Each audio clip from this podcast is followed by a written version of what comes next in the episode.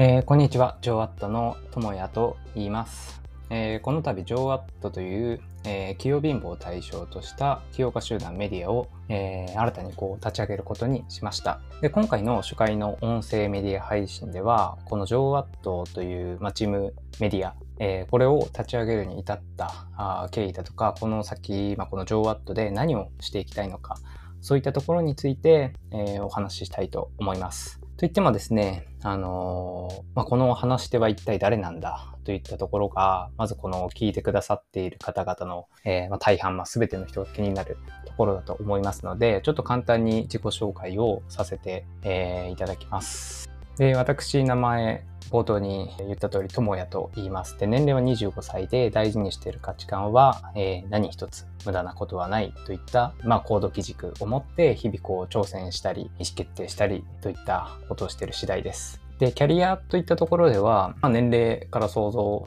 え、できますように、まあ、全然なくてですね、学生時代の経歴になるんですけども、もともと高専という、え、エンジニアを養成する学校出身で、そこに7年間在籍していまして、で、卒業した後に、え、大学院に理系ですけれども、進み、そこで2年間在籍して、日々こういろんな挑戦だったり、勉強を学んでいました。えー、学生時代の経験としては、まあいろいろやってはいたんですけども、まあ主要なところでいくと、ウェブベンチャーに、まあ、在籍していた経験があって、えー、計2社在籍していたんですけども、1社目はコースに在学している時に、学生ベンチャーの方で、まあ、フロントエンドエンジニアとしてコーディングをしたりだとか、あとはクリエイターとして動画を作ったり、えー、で、2社目に関しては大学院の時なんですけど、ここではですね、1社目と同じようにフロントエンドエンジニアとして簡単な開発、システム設計のお手伝いみたいなことを、えー、していました。で、コンペとかコンテストにも出るのが好きで、もともとバックグラウンドが土木ですので、都市デザインのコンペだとか、えー、まあ、インフラマネジメントという、まあ、土木の維持管理とか、まあ、そういったこう街の課題を自分たちのこうアイディアで解決するっていったところをテーマにした、えー、コンテストにこう仲間とかをね誘って出ていたりしていました。で、まあこういうのももちろん好きで、あとはコミュニティも大学院の時に2つほど立ち上げた経験があって、そこで朝活コミュニティっていうのと、あとはオンラインで世界遺産コミュニティっていうのを、まあ他大学の方と共同で立ち上げたりしていましたね。で、こうやって今振り返ってみると、やっぱりこう自分は、え0から1を作るっていうのが好きで、すごいクリエイティブでいたい人間なんだなっていうふうに思います。今回は、えー、ジョーワットっていうこのチームメディアがざっくりこうどういったものなのか、えー、何をしていくのかっていうところをお話ししていきたいんですけどまずこの企業貧乏を対象にしているメディアったんですけどもこの企業貧乏という人間の一つの特性というのが、まあ、私の考えている限りではなかなかこう社会的に、うん、生きにくいというか、えー、主張しづらいなっていう風な風潮というかがあると感じていて、で、器用貧乏がどういう人かっていうと、こう、いろんなところに興味のベクトルが向いてて、こう、なかなか一つのことを、まあ、継続しづらいといった、まあ、特性を持つ、まあ、特性だと思っています。まあ、例えばそういう人たちどういうことを思うのかっていうと、えー、まあ、あれもやりたい、これもやりたいだとか、えー、一つのことがなかなかこう長く続かないな。周りの人は自分のね、専門っていったところにまっすぐ進んでいるのになぜ私はこんなにも分散してしまうのだろうだとか、まあそういったことを思う、えことがあると思っています。えつまり何が言いたいかっていうと、まあ、この企業貧乏っていう存在自体がこう社会的にマイノリティであるがゆえにこの自分のこの特性っていうのを周りと比較してなかなかこう肯定できないとか、まあ、悩みを持っているっていうのがあるのではないかなというふうに思っています。で、私自身もその器用貧乏のうちのまあ、人というふうにま自覚していて、まあ、これまでの話をすると生きてきたこう人生の中で将来何になりたいのだとか何がしたいのというふうな、まあ、質問をたくさん聞かれてきました。で特にあの私の父にはもう本当に両手で数えきれないぐらいもう毎度毎度多分聞かれていたと思うんですけど、えー、何かこう新たに方向性を決める時にでも私それ毎回答えられなかったんですね。まあ、答えられなかったから、まあ、父がこう何回も聞いてきたからであってまあその質問を、まあ、されるたびになんでその自分がやりたいことだとかを一つに絞る必要があるのか毎度思っていました。でこれまでこの興味のベクトルがあの多方向にあるこの自分自身とあとは周りのより専門を極める、え人たちとの比較をして、えーとまあ、この自分自身をね少し貶めるような、まあ、見方を、えー、するようなこともあって、まあ、たまにこう悲観的になっていたりも、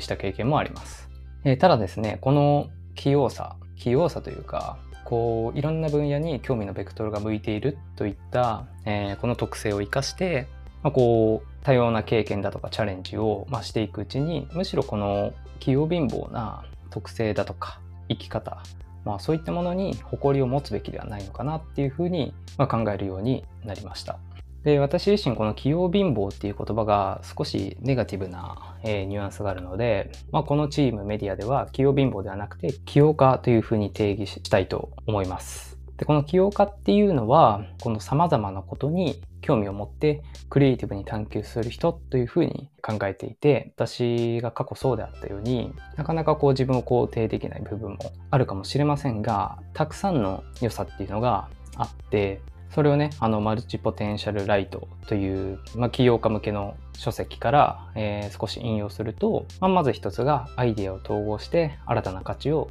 生み出すことができると。で、2つ目が学習速度が速い。3つ目が、えー、適応能力が高い。で、4番目が対極的、俯瞰的な視点を持っている。最後5つ目が様々な分野をつなぐ通訳になれるということです。で、まあ、このようなね、えー、素晴らしい特性があるのにもかかわらず、まあ、全体の傾向としてこう一つのことを、まあ、極めることが社会的に一般的とされるためにこの起業家であることっていうのを、まあ、なかなか肯定しにくい世の中にま、なっているというのは冒頭に述べた通りです。で、まあ、そんな背景から、まあ、この起業家の意義だとか、まあ、役割を、ま、こう伝えるとともにそれらをこう自分たちでね、え、体現し続ける、え、チームそして、ま、将来的には多様なタイプの起業家が集まってクリエイティブを、ま、発揮できる、ま、場というかコンテンツというかそういったものを作っていきたいと思って、まあ、ジョーワットというのを作りました。ここで一つあの個人的な話をさせていただきたいと思うんですけども、私、お前は街の便利屋になるのかと言われたことがあります。で、これはこの私が高専に在学している時に研究室の教授から言われたことで、まあ当時ね、この強烈にこの心にね、その言葉が突き刺さってきたのを覚えてるんですが、まあ当時の、まあ、自分は、まあこう一つの専門を極める研究活動に、まあこう勤しむ、まあ学生で、まあ、あったこともあって、えー、まあ、この専門性を極めることとね、えー、対比させて、この言葉に関しては、すごく自分の中でこう深く、えー、考えていました。で、まあ、もう一つ言われたことがあって、まあ、私、あの、研究とは全然関係ない分野において、一つの資格をあの取ったことがあって、それをね、表彰されたことがあるんです。で、その表彰後に、同じ教授ですけど、お前は何やってるんだっていうのを言われて、なんで自分がやりたいことをやっているだけなのに、まあ、何をやっているんだっていうふうに言われなくてはいけないのかっていったところを、まあ、当時は、まあ、まあ今もですけど思ってるんですけどすごいその言葉は、まあ、鮮明に記憶していますね。まあ、今ではあのこういった、まあ、今紹介した2つの言葉っていうのはむしろ褒め言葉なのではないかっていうふうに、まあ、捉えてはいるのですがまあ、当時私自身はもう道に迷い込んでどこに進んだらいいかもわからないような、まあ、年でもありましたしこう人生の考え方だとかそういったものもまだ全然わかんない時だったので本当にこの生き方でいいのかっていうのをかなりその時はま考えていて、まあ、自分の行動をマイナスなのではないかなっていう考えることもありました。まあ、誤解のないようにちょっと補足しておくとこの感じ方っていうのはあくまでこの私の主観的なものであってこう教授の発言が悪かったとかそういったものを主張したいわけではなくてむしろそう言葉をかけてくれたことに今はすごく感謝していますしこういう自分の特性だとかに、ま、気づくことができたといったところは、ま、非常にいい気づきになったなっていうふうに思っています。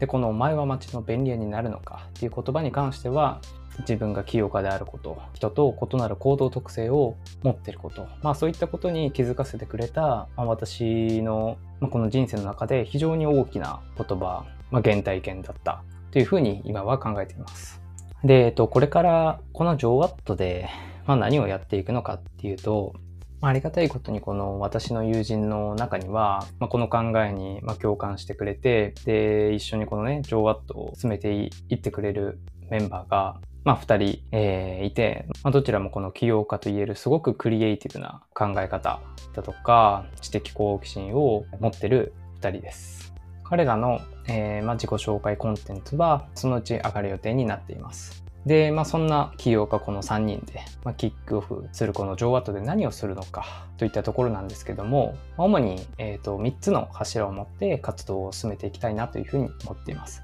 まず一つ目が起業家の意義を伝えるということで、まあ、起業家のあり方だったり、で生き方、あとは特性の活かし方をいろんな切り口でね、えー、伝えるコンテンツをね、提供していければなっていうふうに思っています。で、二つ目が、えー、自らが体現し続けるということで、この起業家集団、起業家が集まった、えー、チームだからこそ、えー、できるこうクリエイティブな企画だとか、あとはこうそれぞれの興味のある分野での発信を通して、こう自分たちがね、起業家の生き方、そしてこう生かし方をね、体現し続けるといったところをやっていきます。最後3つ目が起業家の活躍する場を作るということで、まあ、ここはまだあの全然未定の部分が少し多いんですけれども、まあ、将来的には起業家がこう活躍して、で、その、かつね、そのスキルを持ち合わせて、こうね、自分たちのクリエイティブを、ま、体現することのできるコミュニティを作っていきたいなというふうに考えています。で、最後にですね、私たちのミッションを、ま、簡単に紹介すると、ま、起業家の生き方と生かし方を体現し、起業家のクリエイティブを生む場を提供するといったところです。この場っていうのは、もちろんその、先ほど述べたように、えー、起業家が活躍できるようなスキルだとかを組み合わせてクリエイティブを発揮できるような、まあ、コミュニティ場を作るっていうのもありますし、自分たちがそういうコンテンツを発信していくっていうところも含まれています。で、これからの活動頻度っていうところなんですけども、まあ、メンバー全員が起業家ということで、もちろんその、この上学以外の生産活動っていうのも、まあ、メンバーそれぞれが行っていますし、みんないろんなやりたいことがあります。なので、まあ、このコンテンツの発信は、最もこう短いインターバルで週1ぐらいになるのかなっていうのは考えて、まあ、いますけれども、えー、こう同時に並行にね、進められる能力っていうのが私たちにはあると思っているので、